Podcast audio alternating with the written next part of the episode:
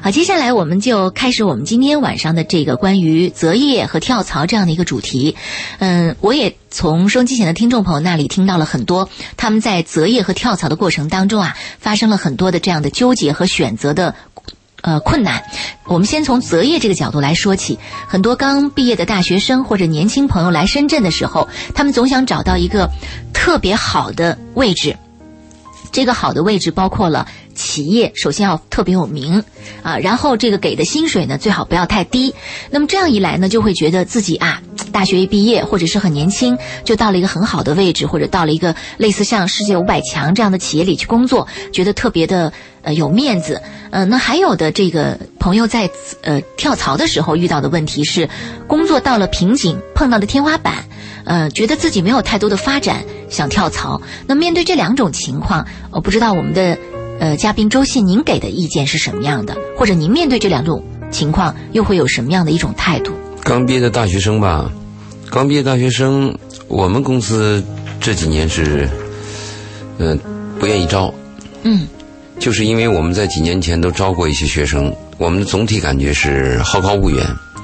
现在我们国家的培养的培养方向也有问题，嗯，就培养了那么多大学生，中专生没有了，哎，中技生没有了，技校的学生对，其实长的没有，对，其实技校和中技生啊，现在非常缺，也就是我们常说的蓝领，嗯，因为蓝领他动手能力强，干实际工作，特别是是一些实业公司很需要这样的人，是。这样的人，他毕业以后呢，他去干一项工作，他首先是要考虑到自己能不能把它干好，可能大部分这样子的。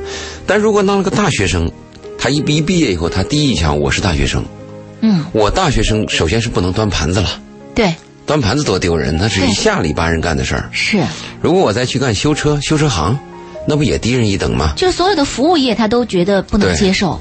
嗯，所以现在大学生呢，这样的培养高不成低不就。嗯，而且大学生，他现在离开学校以后，我们会发现，越来越专的大学生比较少。现在你看看那个大学生的学历，你招聘的时候，你看这个那个什么英语多少级，又是什么什么机电一体化，又懂什么电脑，挺虚头巴脑的。对，任何一件事都干不起来。嗯，你说他知道不知道？都知道。但是我们对一个工作人员和一个专业人员，我们要求的不是你知道，而是你懂。嗯，很很很能行。这个是没有的，要不然你不懂，你说我愿意脚踏实地的从头开始去学也可以，放下身段从底层开始做起也可以。但是现在大学生，第一不愿意放下身段第二不愿意去学习，第三在学校里所学的专业又与现实相差太远。对呀，那个农我们碰到一个农村的大学生，他这样说嘛，他我爸借钱，我亲戚借钱，把我供这么大，我就拿这么点钱。嗯，他是这样考虑问题的，他就急功近利。是，嗯，这个急功近利不仅仅是我们大学生，是我们很多人现代的一个文化。现在网络时代的文化是，突然听到谁又暴富了，嗯，一夜暴富，一夜成名。突然又看到一个默默无闻的女孩演了一部电影就成星了，是，就这个梦啊，欺骗了我们很多年轻人。其实，我们听到的好消息有很多假象，嗯，有那个记者。他为了有这个噱头，对，添油加醋，所以这个大学生呢，我是我们公司是尽量不招，我们宁愿花一点，就多一点的钱，招有工作经验，嗯，有这个有一定阅历的人。那大学生还有一个问题在哪里呢？就是他们说要找那个五百强，嗯，当然，我们每个人都想进五百强，是啊。我们分两个人讲吧，一个是你进五百强的人，你该怎么做？嗯，其实企业很大，你要是往上攀的话，也是也是很难的，因为没人知道你嘛。是，你很很容易被埋没。但企业很小呢。又很重视你，可是企业小，有时候又留不住人。是，但是我又在想啊，一个很庞大的企业，你会不会觉得它里边的架构已经很机械化了？对，你你如果从这种机械化的架构当中，你说你想凸显自我是吧，或者表现自己的特质，是不是也挺不容易的？其实我们有句话这样说：如果你是金子，在哪都可以发光。对，就你的本身还很重要。是，因为大企业也需要人才嘛。没错，只要你努力，你勤奋，你认真，你勇于付出。你忠诚，在任何企业都是受欢迎的。是。但我提的什么问题呢？我提的是，我们大学生现在有个思想啊，是不是你要有有所有所这个认识？比如我们那一代，我们找工作，我们这什么叫好工作呢？我们的工作要求是能够学本领。对，好，下一时段回来，我们继续今晚的话题，欢迎大家的关注。如何确保？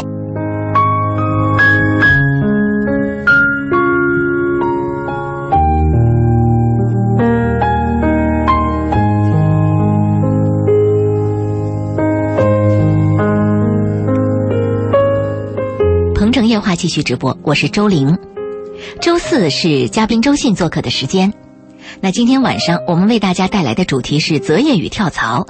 欢迎收机前的听众朋友，针对这一主题，如果遇到您自己目前所面临的问题，可以拨打进热线电话八八三幺零八九八八九八鹏城夜话的腾讯新浪微博，还有我们的公众微信平台，搜索八九八周玲，在公众微信平台上跟我们留言互动。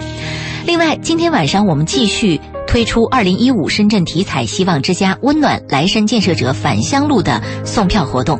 今好，继续我们今晚的主题。在上一时段即将结束的时候，您说到你们那个年代，我们那个年代对于什么是好工作？好工作的认识，嗯，对，我们首先是要学本领，就看能不能学到本领，因为学本领是最重要的。一个人有了本领，不论是你在东方还是西方，你都有一席生存之地。没错，我不依赖你这个环境，我依赖于我个人。我走到哪里，比如我是一个纳鞋的鞋匠，嗯，我在南方我可以纳鞋吗？对，我在北方也可以纳吗？是，如果我是一个很好的木匠，我在中国可以做木匠吗？嗯，我到欧洲去也可以吗？没错，所以学本领对我们当时是第一重要的。嗯，第二，我们考虑的是是不是可以长久的进步，其中也有潜在的含义，是不是稳定可以干一辈子？是，如果是蹦来蹦去啊，或者这公司很波动，跳来跳去嘛，心里就慌。嗯，就是你这个虽然进步，是不是可以持续长久进步？比如我从一级钳工变成二级，二级变成三级，三级变成四级。嗯，那干了这个工作以后呢，就最重要的主题是能不能养活自己，对，能不能养老婆孩子，是能不能养父母。嗯，现在就不是这样了。现在九零后他们呢，八零后啊，九零后他们不一定要养父母，因为很多都还依赖着父母，啃老族也有很多。嗯，他们要的是快，嗯，要要的是短平快，他们不会考虑那么多。包括现在的工人都有一个问题，我们招一些工人呢，嗯，过去呢孩子就是问有没有加班，嗯，现在问法变了，有没有空调？呃 你的条件好不好？对你那个住房条件怎么样？嗯，旁边上街方便不方便？嗯，就这些东西发生变化了。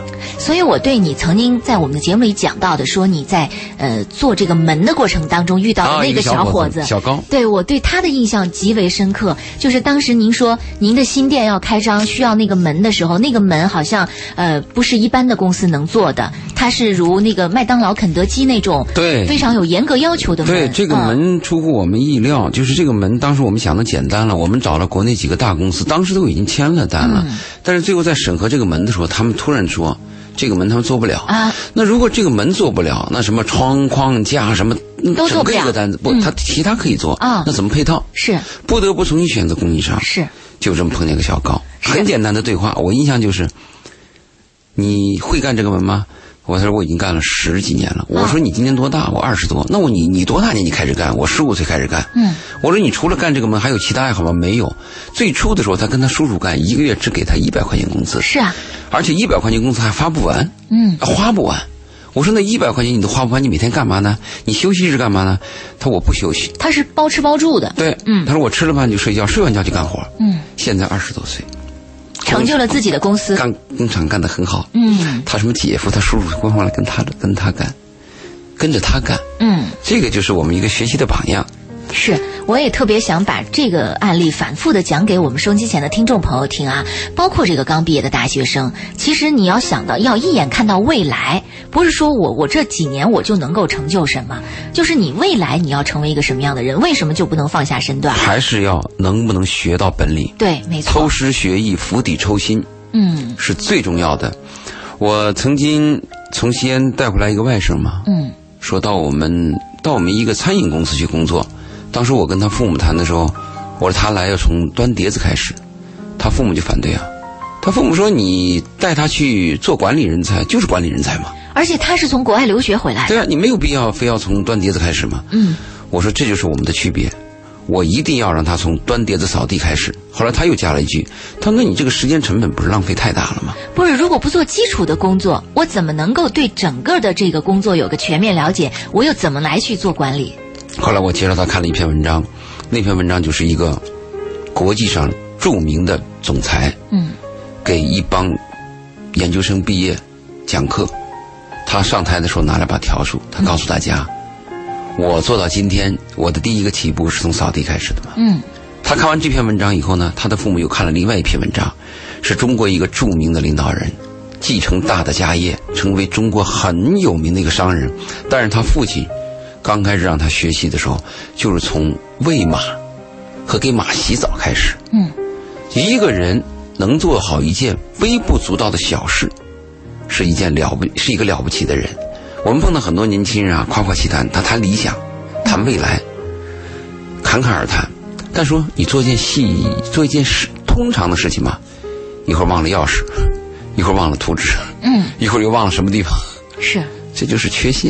没错。所以我是建议年轻人一定要，其实年轻人有这个问题，还是在我们长辈，我们长辈在很小的时候就要鼓励他做一些细节上的事情。嗯。如果你们看过一个电影叫啊，它中文叫《不道德的夏天》，英文是好像是《Doll in the Floor》，是这么一个片子。它其中讲的就是细节。嗯，所有的成败在细节，大节在定方向。比如我们决定了朝东走。嗯，决定了，董事会决定朝东走，怎么走？坐船。嗯，骑自行车，骑哪个自行车？什么样的轮胎？嗯，要不要带干粮？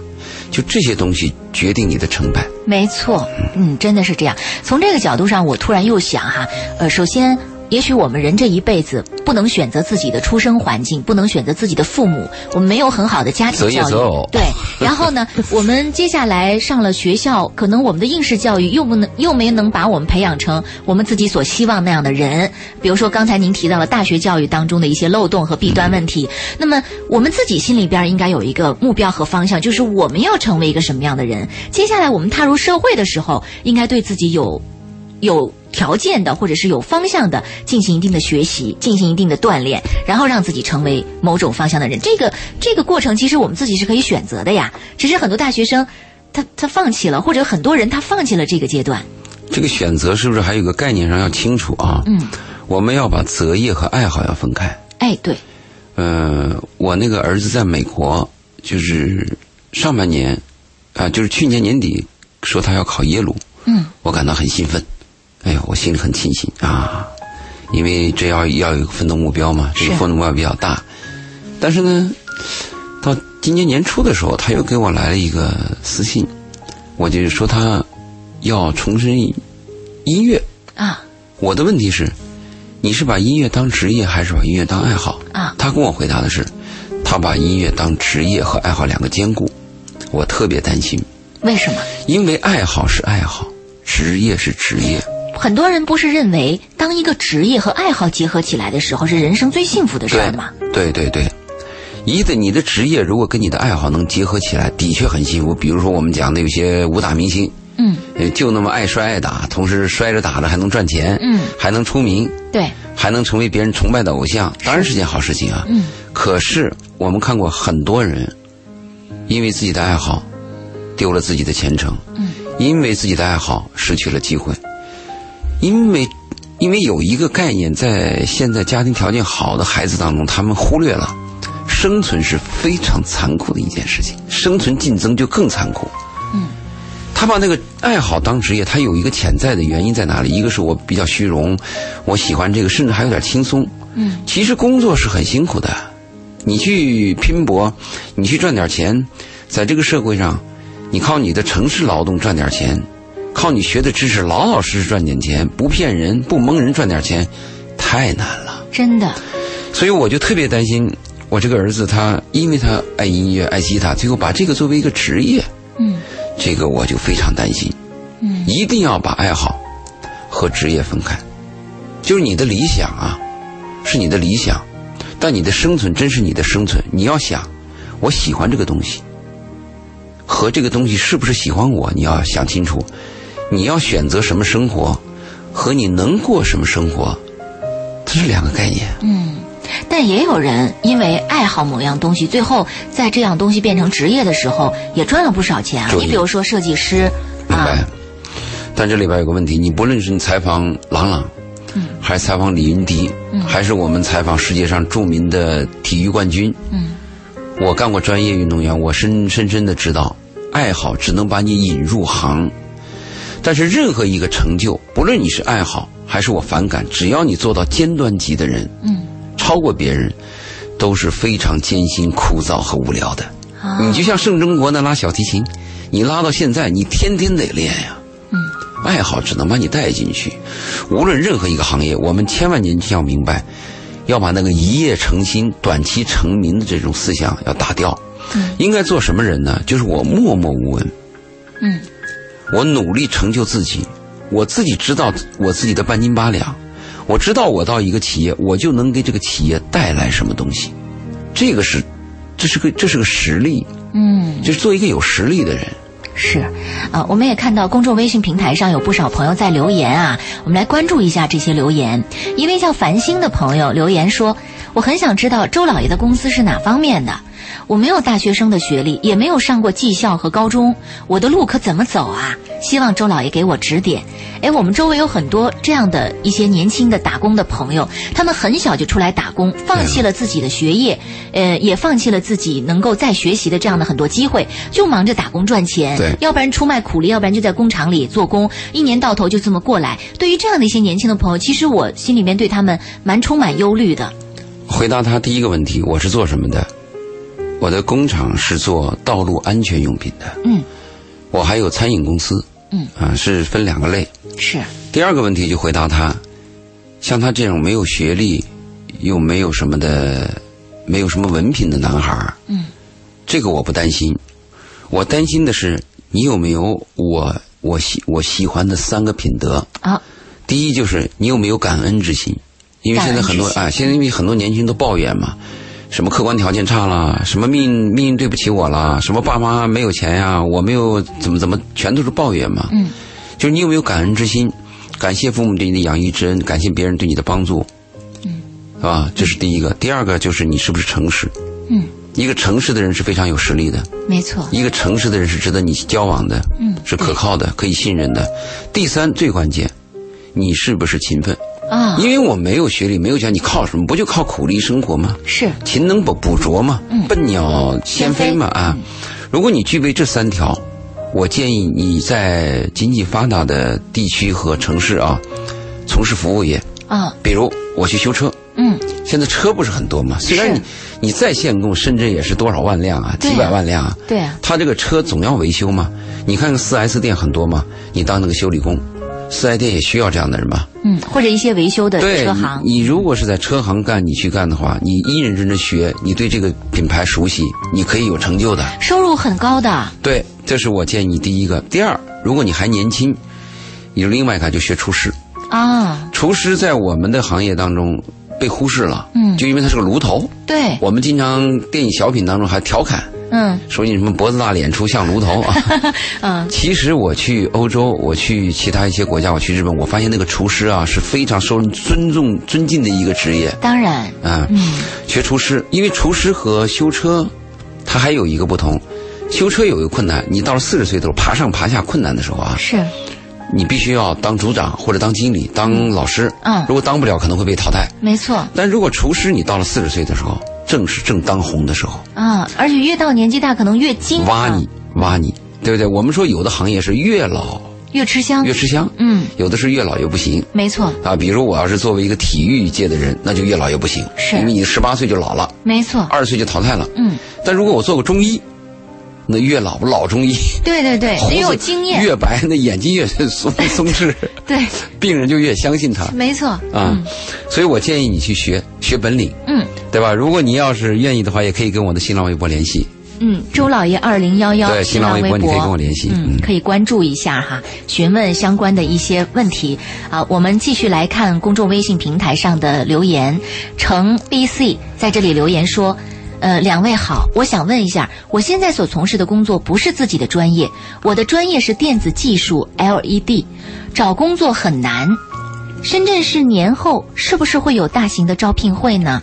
嗯、我对这方面有点茫然，我不知道我接下来的择业方向是抛弃我的专业，还是继续。嗯他一般你要去考试的话，学生或者是你要去做移民的话，那个考官对你的问是这样问的：你在大学学的什么？你说我学的是电子。那么你毕业以后工作是什么呢？还是电子？他就给你加分啊哦，为什么？他就认为你有连贯性嘛。对，如果你说我大学的时候学的是电子，那你毕业以后干嘛？我从事的农业，他可能会给你减分。嗯，就你最好是，人生很短嘛，一辈子只干一件事会比较好。你会成为专家的。对，如果他说他学的是电子专业 LED 的话，LED 有很多工厂，嗯但是 LED 现在生产呢，它有点过剩，就是我们一窝蜂都是 LED 嘛。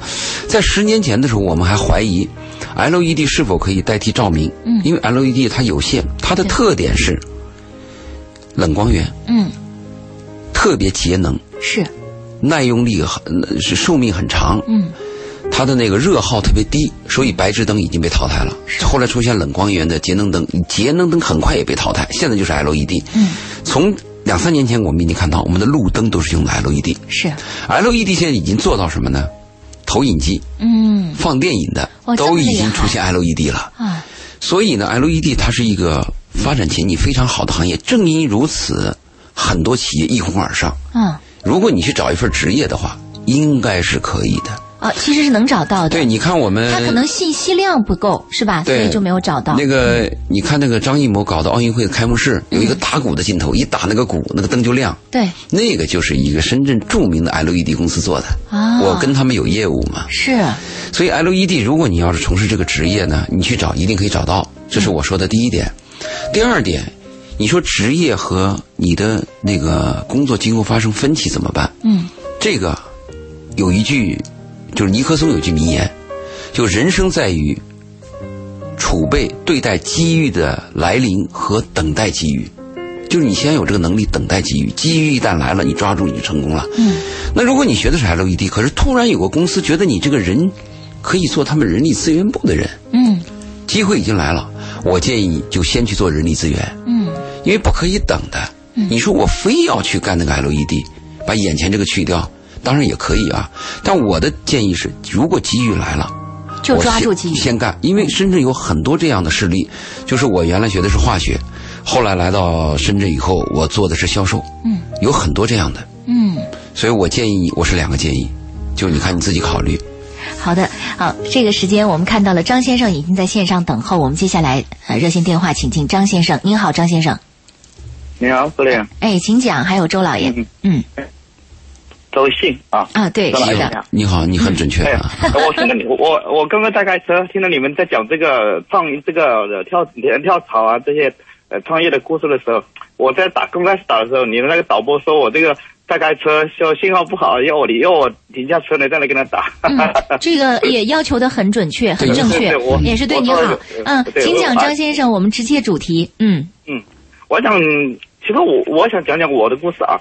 我估计我想我想的也是跟他那个一样，因为我们就没读什么书，可能就刚开始出来的时候，初中毕业就来深圳，就用大概是呃九八九八九九年就出来，在深圳就刚开始就做那个流水线的工人员工嘛啊。嗯嗯，其实后来做了两年以后，我们也有一个机会，别人介绍我们进了一个五百强，一个五百强的企业，五百强的企业。但是我们刚进去的时候，就是从搬运工开始做起的。搬运工。嗯对，刚开始，其实我个子很小，一米六多，搬运工都那时候都累的，回去的时候感觉前面都累都累的手指手脚都是酸的。嗯一直一直开始干，后来又干搬运工以后又在流水线做中杯工，后来又做仓库，嗯，去做呃那个资材部去做仓库，呃仓仓管员，后来直到做到做了五六年以后，就做了那个中国主管。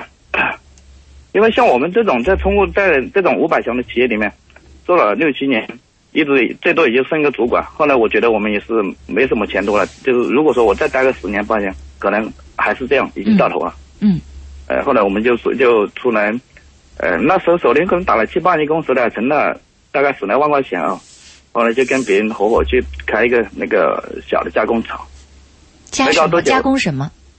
加工那个小五金、螺丝啊这一些的啊。嗯结果没过多久，刚好碰到零八年金融危机，那时候可能我们一个人亏了几万块钱，就没有就没有做了。也所以那时候也是刚刚在工厂刚出来，可能什么东西都不懂，就连业务怎么跑的都不知道。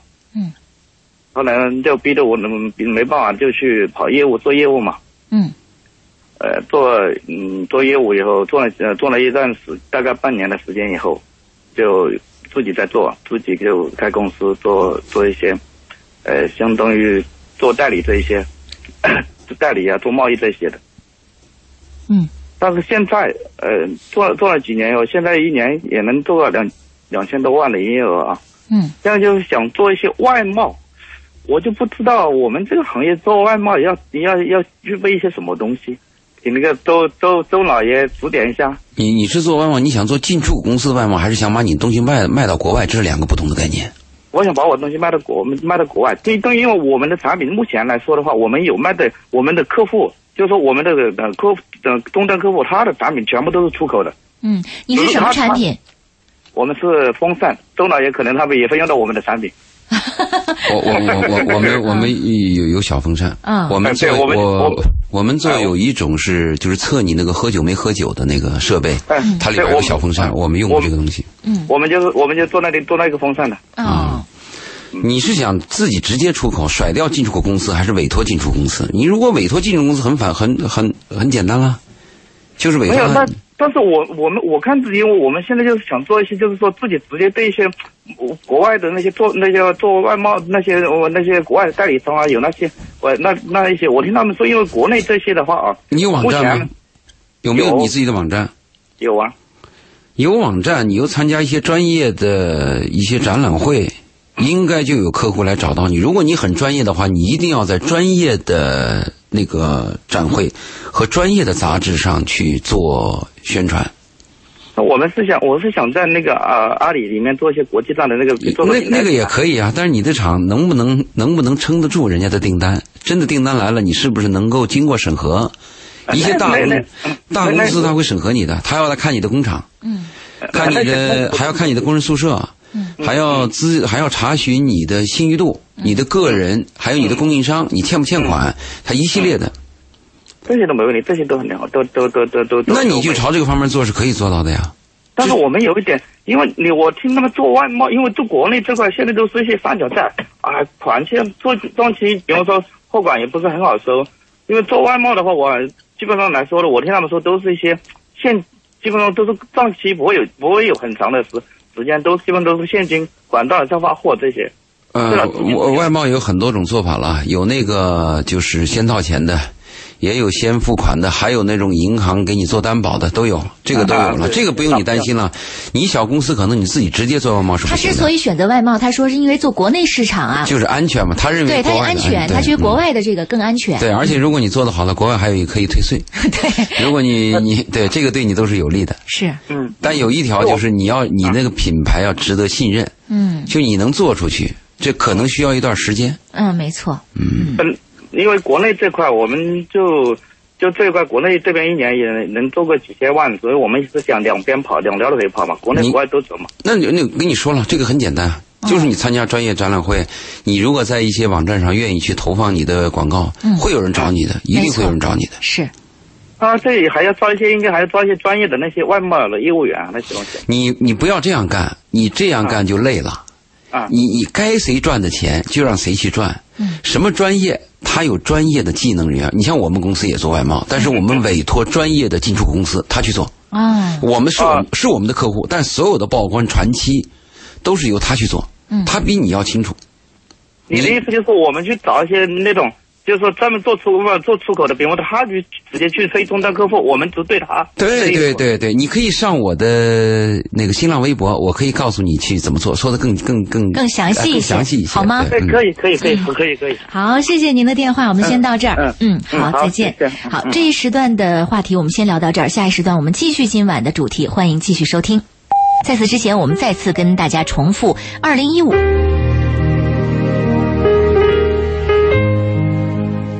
好，接下来我们来关注这封写给我们的嘉宾周信微博的私信啊，在节目里回复一下。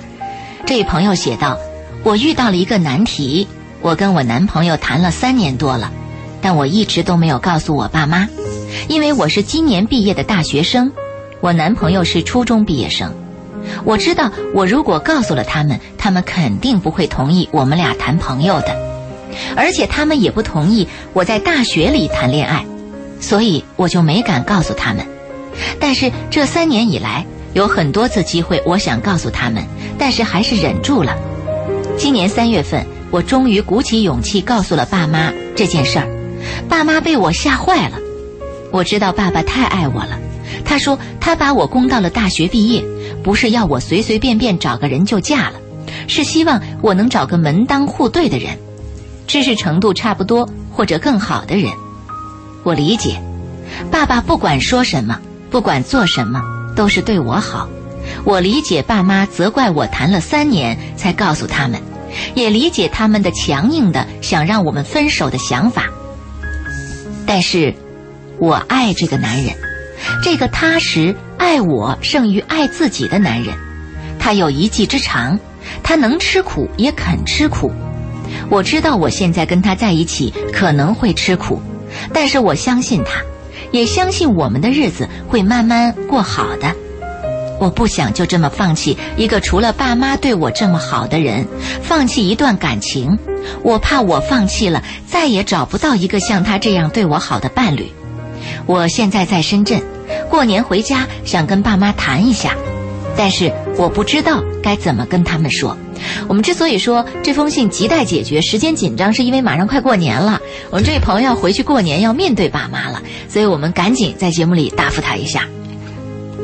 他他这个问题是怎么样面对父母？可能过节要回家的时候，还牵扯到有些那个剩男剩女，嗯，也会面临这个父母逼婚的问题。没错。他现在这个状态，就是因为有家里反对；另外一个状态是没有家里逼。嗯，你看啊，他父母反对的原因，我们看了一下，可能是认为这个男人家里比较条件比较差，包括本人是个初中生。对他爸爸反对这个事情，我们可以理解。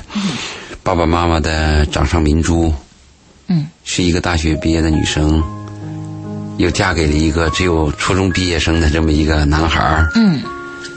家境又那么差，是所有做父母的会有点失望。可是这里边又有一个问题：家里越反对，一般女孩就越坚持。嗯，这个女孩还说了一点，她说：“这个男人呢，踏实爱我。其实一个男人爱你这个不重要，因为男人需要你也会爱你。没错，特别是条件比你差的，嗯，会更爱你。没错。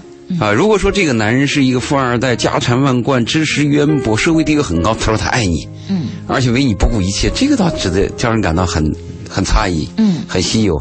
一个普通的男人，条件比你差的一个男人爱你，嗯，这个是一个不值得怎么说呢？是一个正常的事情，嗯。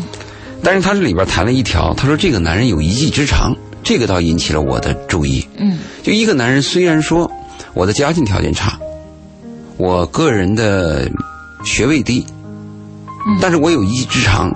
他就使我想起了刚才我们节目谈的给我们做门框那个小高，哎，他现在也面临这个问题，就是女方啊家认为他呢个子低，倒没有认为他别的，呃没没认为他钱少，他就有钱，就认为他个子低，就每个做父母的为女儿为儿女都挑，是啊，啊，就每个做父母的认为自己的女儿都是天下无双，对，最好的啊，所以我们先跟这个女孩讲，你要理解父母对你的爱和自私，但怎么办？我们总得给人支招，我们的节目不就是怎么办吗？对。我建议啊，春节回家，你父母要谈那个男的问题的时候啊，是否就顺着父母谈一谈？嗯。父母说：“你看那个男孩学历那么低，那你说，哎呀，确实学历低了，是有个问题。”父母说：“你看那个男的家里那么穷，只有两间土房。”哎呀，你说是啊，要找个有豪宅的多好啊！嗯，顺着他说啊，因为有一个问题啊，你如果不顺着父母的话，父母压力会很大的。是，他就认为你这个女儿跟定他了，对，没有回旋余地了，没有回旋余地了。你要给父母一个回旋的余地。为什么你给你父母以回旋余地？是因为现在你还没有结婚吗？你并不是我过完春节我要领证吗？对。如果说你现在已经怀孕了。嗯，你马上要领证了，那你必须要摊牌。是，你说父母他就是两间土房，我也要跟他。对，啊，他就是学历低，我也要跟他，因为他是孩子爸。如果没有到这一步，你毕业以后还有一个找工作的时间吗？这个时间你可以回旋嘛？在这个过程当中，你的父母啊，慢慢也会思考，也会成熟。我建议呢，顺着他说，因为我在这个礼拜二去福田妇联讲课的时候，也碰到有男孩女孩提这个问题，说春节回家父母逼婚怎么办？嗯，那我的建议也是顺着父母说。比如你是个女孩，爸妈说你怎么还没找啊？你要快点找啊！你说对，妈要快点找。我我我已经瞅准了一个，我过完节就约他。这样的话，父母心里是安慰啊，他起码你的态度会认为啊，咱们俩的心是往一起靠的。是如果你跟父母讲找什么找，我不着急，那父母可就急了。是啊，所以我的建议啊，这个问题既然你们的观点是绝对对立的，嗯。是不是就先顺着他，到有一天非谈判的时候再谈嘛？嗯、所以这个就很很简单了，就是我们告诉你是顺着父母去说，然后让父母的压力减少，让父母逼迫你的压力也减少。对，先把春节过了。对，把春节过了，接下来怎么考虑再说。嗯而且我觉得这个真的是要确定你是否嫁他这个概念，可能自己还要多做一些考虑和琢磨，对是吧？我为什么说让他先回旋一下？除了他父母有一个成长和成熟了解的时间之外，你本人也有一个成长的过程嘛。我们很多女人，我我都有过这样的经历嘛。年轻的时候要死要活的死跟着一个男人，最后到了一定年龄以后，发现是后悔莫及嘛。哎，你也会想一想这个问题嘛？嗯，就他到底吸引你的是什么？对，你接触过几个男人？是。你有过多少经历？嗯你有过横向比较吗？没错，没错，呃，你凭什么就认为他就是应该是你唯一的，选择？你怎么能断定他对你好？没有那个生与死啊，嗯，这些关头，你很难断定一个男人对你好，嗯或者他爱你，对，没有考验的机会嘛。就像您刚才说的，说一个男人他需要你，他就会爱你。你当然了，啊你需要我也给你打伞，我也给你煲汤，我也会说我爱你吗。我我骗你，我也会这样说吗。我真爱你呀，没有考验机会。等，考验机会来的时候，一个就是你老了，嗯一个就是你分了嘛。嗯但我建议你做个横向比较，你现在只有纵向比较，就是他是个男人，我从女性的环境走到了一个男性社会，这是个纵向比较。嗯，但是我走向男性社会以后，有男一、男二、男三，哎，你再去比较嘛。如果你比较之后，你发现这个男人就是我的挚爱，嗯。但是很很难有女孩子说我在众多的男人当中去游走一圈之后，最后再确认哪一个是我的挚爱，没机会。一个是没有机会，另外是很多女孩子从小到大的受的教育的这个要求和背景，她也会说，女人嘛就应该纯洁，就应该专一，就应该一心一意只对一个男人。嗯。所以这就使得很多女孩子在挑选自己未来的伴侣的过程当中，遇到很多茫然或者纠结的地方。他说了一个问题，他的恐惧在哪里呢？一旦放弃，就再也找不到这么对我好的人了。嗯注意，这是一个阶段。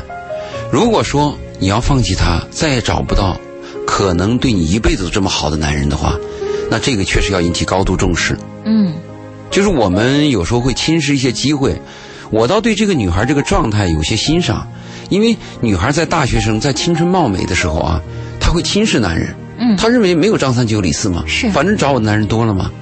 如果碰到一个他这样特别珍惜男人的女孩，这倒是一个好好事情。嗯他认为这个机会我就要把握，嗯我就应该珍惜他，一旦失去他，我就没了。如果他有这样的心态，是个好事情。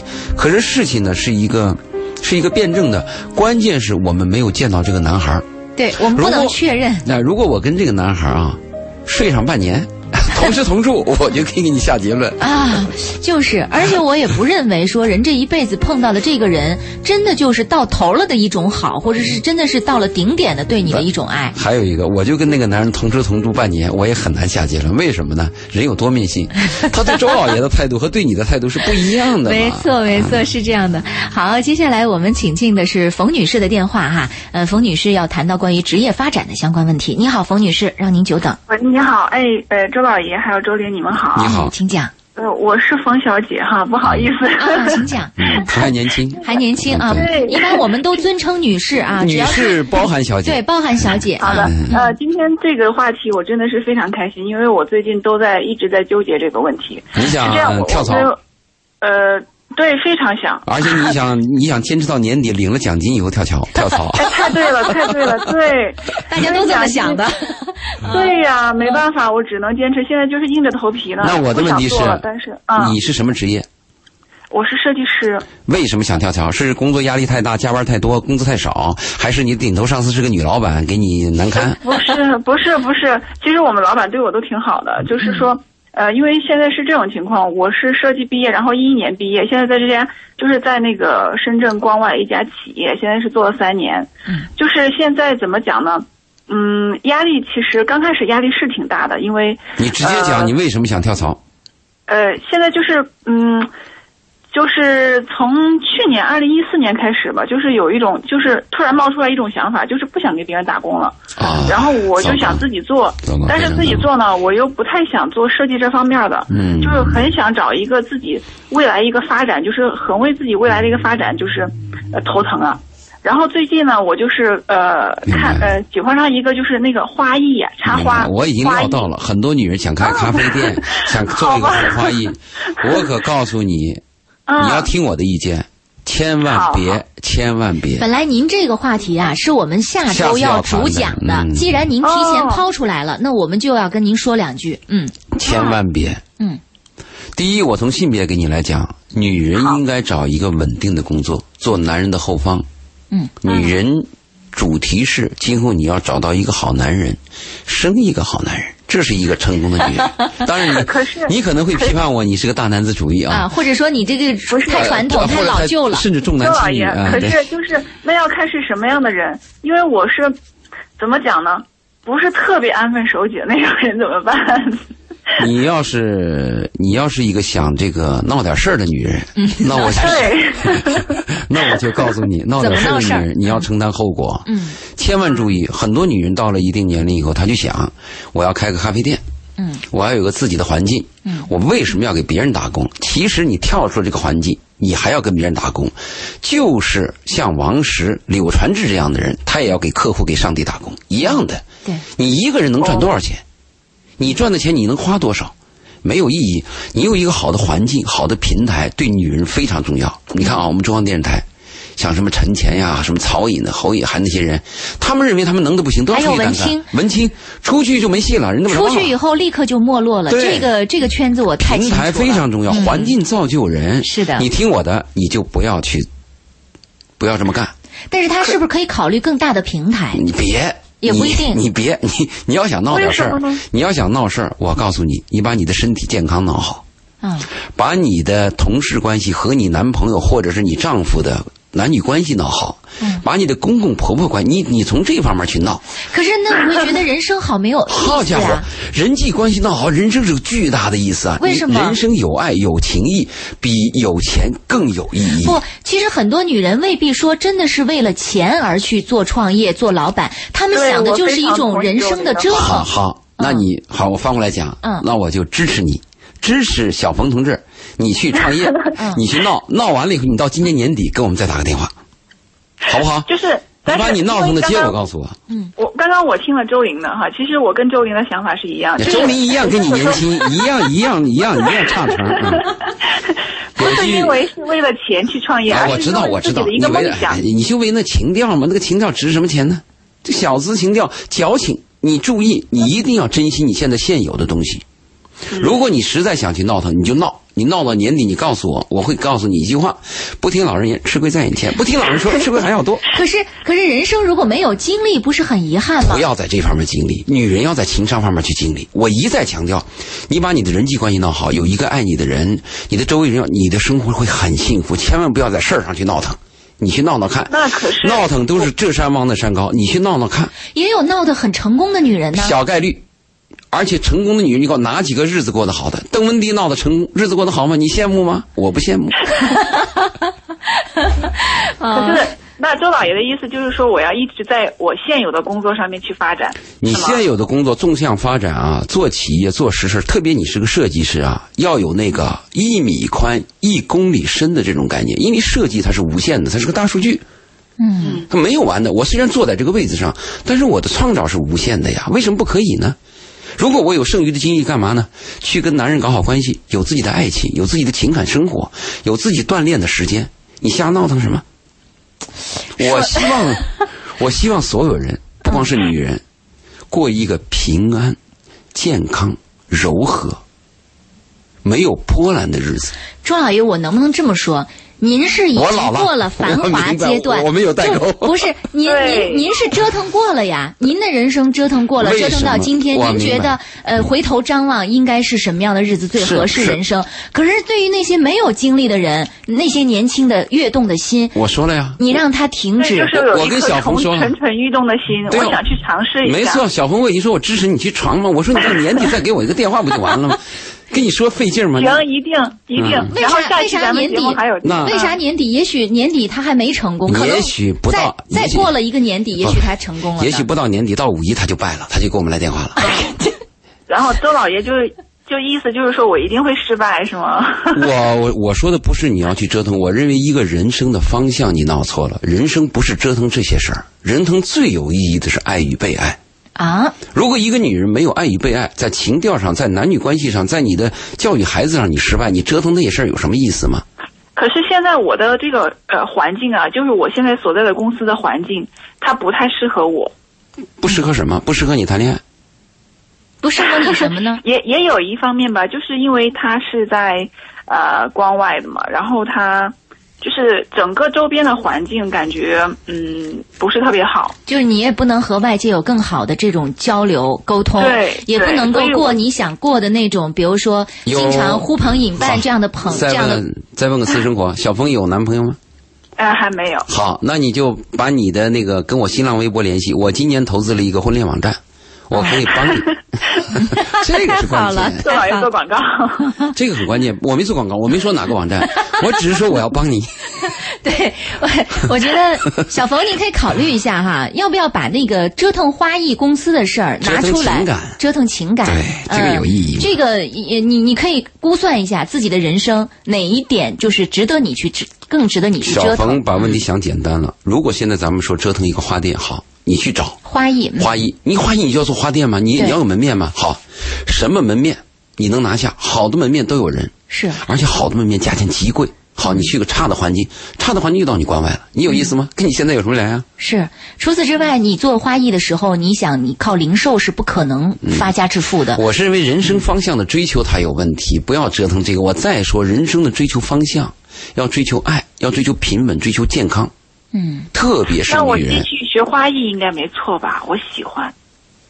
你喜欢你可以把它当成一个爱好好好，那我那我再问，呃，小鹏你呃就是生存不发愁，你去学花艺我就支持。如果你要跟生存有关系，你就要搞设计。嗯，你说我爸有有的是钱，对不对？那那或者我那那我我我妈也无所谓，我房子早都给我撂好了，我想开什么车开什么车，我就学花艺可以。嗯，注意爱好和理想和生存是两回事儿。我一再强调这个问题，生存无比残酷。啊，好吧，这是给很多想自个儿当老板的年轻人都投一盆冷水、啊。小冯，你可记住啊，年底一定要来一个电话啊！咱们说人做人要诚信啊！我和周丽在这等着呢。好，一定深圳。如果年底我在深圳，我一定给您电话。你不在深圳也来一个电话不。是深圳就是一个寻梦和创业的城市，怎么被周老爷这么一说都消停了得？我要证明我的正确，所以我希望接到你的电话。为什么说我明白周老爷的意思，就是理想丰满，现实骨感，这个我也能理解。理想也对，就是你要朝哪个方向去追求理想。嗯，你要听听过来人的意见，而且我还是一个成功的过来人。如果我是个失败的人，我给你讲的是教训；啊，我是个成功的人，我给你讲的是经验。